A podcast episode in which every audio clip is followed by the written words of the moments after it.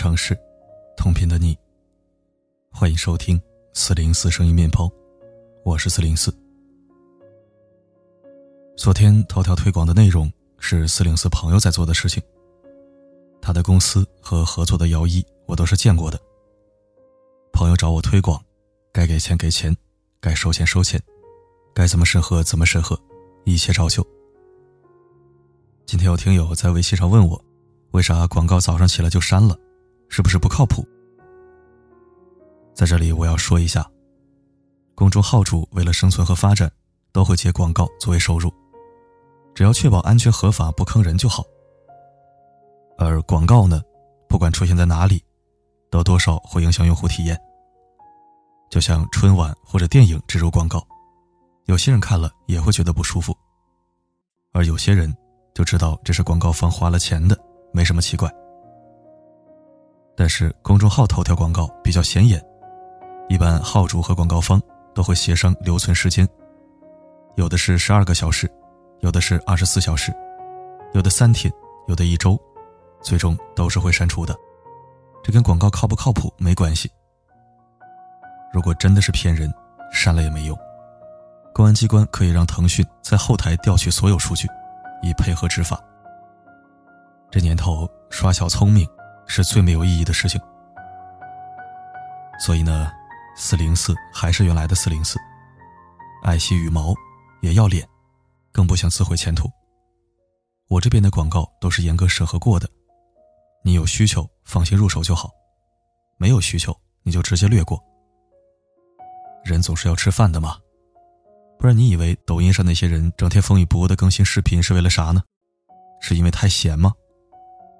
都是为了生活，只是有的人赚了大钱，有的人赚点小钱，或者不赚钱。既然说到这儿了，那我就不吐不快，说一说我的想法。其实每次接广告，心里都会不舒服。虽然广告都是严格审核并且安全合法的，但还是觉得影响读者阅读体验是一件很难过的事儿。就像今天有一个关注我三年的老听友说：“四零四，你为啥不自己做产品呢？我多希望你每次发的广告都是你自己的产品呢。有需要我就会买，反正买谁的都是买，买你的既放心又能帮到你。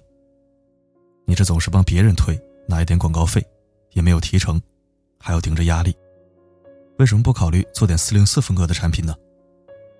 四零四生意面包，你一定不要放弃，相信你一定可以做得很好。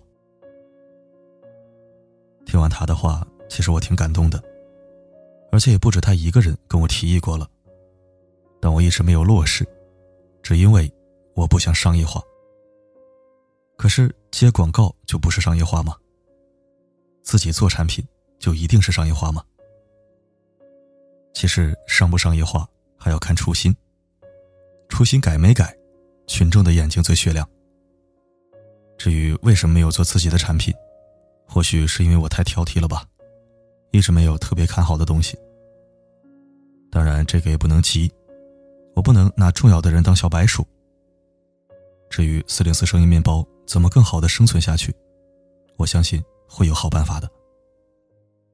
那如果你有好的建议或者推荐，也可以私信联系我，谢谢了。那就闲话少说，进入正题，一起来收听今天的文章。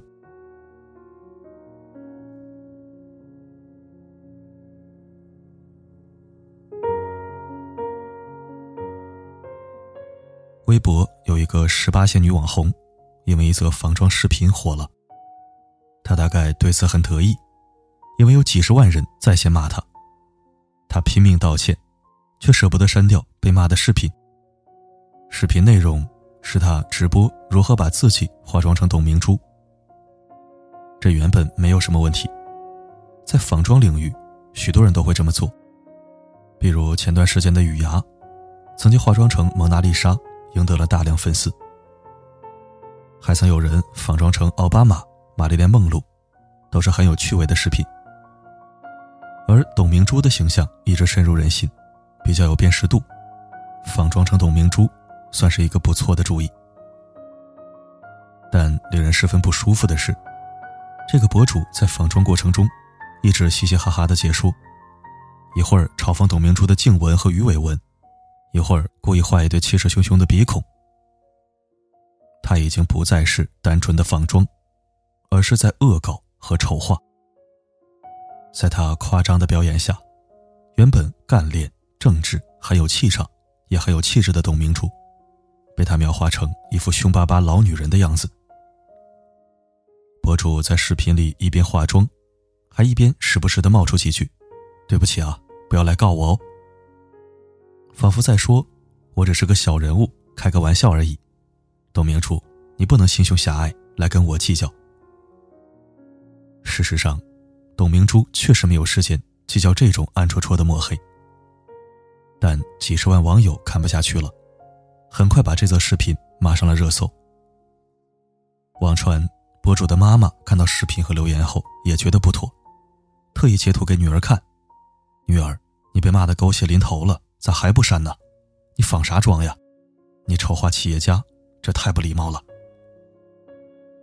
博主看着蹭蹭上涨的播放量，不仅没舍得在微博删除视频，还跑到 B 站又发了一遍。别人骂得越狠，他越开心。为什么十八线网红恶搞董明珠会引起众怒呢？因为董明珠是无数女性心目中的偶像。尤其最近几年，我们一直在说女人要经济独立，要搞事业，不能依靠青春让男人赏饭吃。董明珠完全做到了。她连续三十年都在忙事业，把一个濒临破产的无名小厂。打造成目前世界排名第四百一十四名的企业。他一直敢说敢做，不惜揭露同行造假内幕，净化家电行业，惠及千家万户。去年冬天，董明珠更是放出豪言，给全体员工每人涨薪一千元。每个月一千元，说多不多，但对工薪阶层的家庭来说，可能意味着一次全家的旅行。或者给孩子报一个更好的学校。她是一个有良心的老板、企业家、女强人，本应得到社会的尊重。而这个时候，一个十八线女网红跳出来，凭着自己年轻的脸蛋，开足马力嘲讽董明珠的衰老，来表现自己的优越感。你看，我比你年轻，比你漂亮。如果我们默许这样的事情发生，那才是全体女性的悲哀。董明珠不是没有年轻过，她年轻的时候也很漂亮，比这个女网红好看一百倍。但是她没有卖弄自己的年轻漂亮，而是用亲身经历告诉女孩们：女性的魅力来自于能力、学识和胆量，而不仅仅是皮囊。如果这样一个女人，在功成名就的时候，还要遭受恶意的批判，说她是个凶巴巴的老女人。那我们其他人还有什么指望？老女人，甚至于女强人、富婆，都是接近贬义的称呼。人们不喜欢年纪大的女人，是因为年轻女人更有生育价值，而且养眼。人们不喜欢女强人。是因为毫无成就的女人更容易听话、好控制。人们私底下嘲讽富婆，是因为瞧不惯一个女人能够自给自足，不需要男人上饭。所有这些类似的词汇，都在规训女人。你应当保持鲜美和廉价，安心的做男人的消费品。一个男人传播这样的论调，我可以说。他完全不关心女人的处境，也不关心自己母亲和女儿的处境。而一个女网红公开传播这样的论调，我只能说她太蠢。她以为她年轻漂亮，有炫耀的资本。可是别忘了，谁还没有年老色衰的那一天呢？任何一个老女人凄惨的今天，都可能是她更凄惨的明天。毕竟。董明珠还造福了很多人，为社会做出了贡献。借用网上盛传的一句话来说，就是，如果你是董明珠，你这张脸上所有岁月的痕迹，都是令对手闻风丧胆的勋章。而他除了蹭董明珠一点名气，在网上讨几句骂声，再也没有别的成就。我见过不少的年轻女孩，从心底里瞧不起老女人。比如我认识的一个刚毕业的小姑娘，有一天睁着呆萌的大眼睛问我：“老板为什么那么凶？”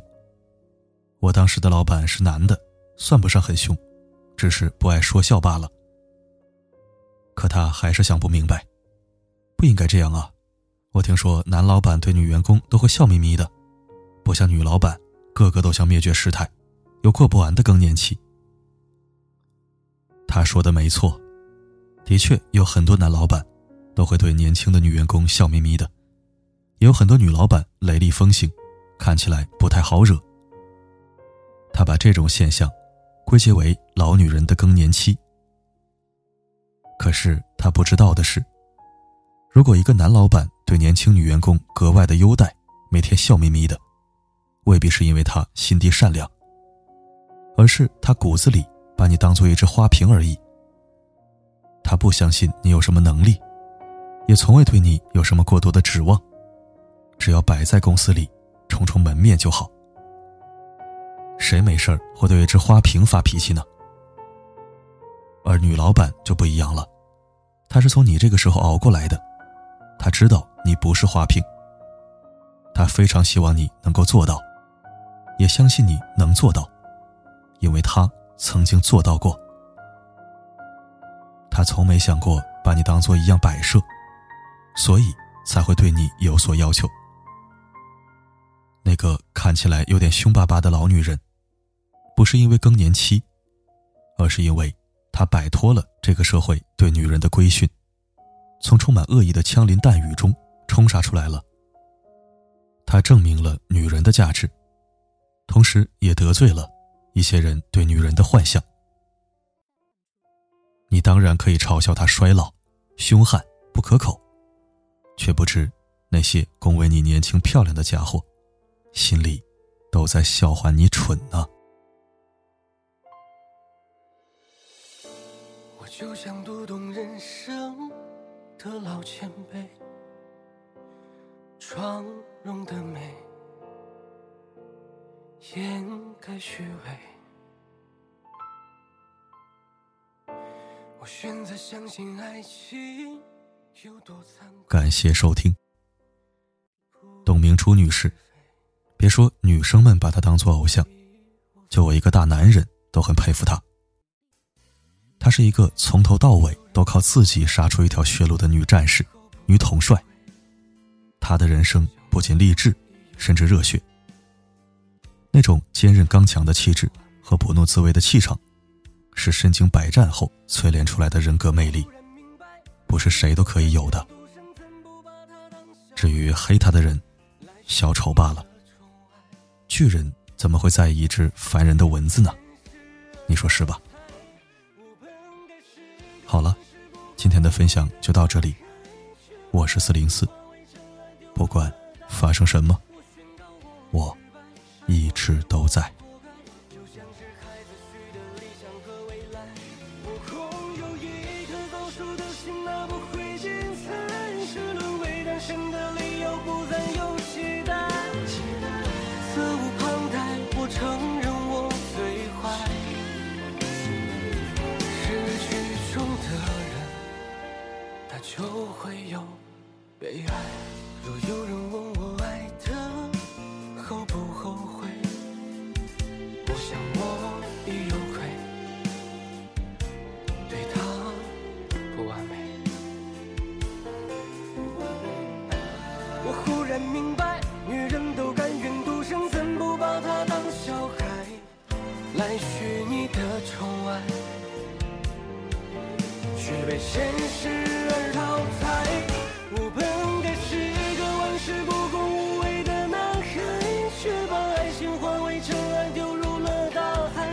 宣告我失败，爱过是我活该，就像是孩子许的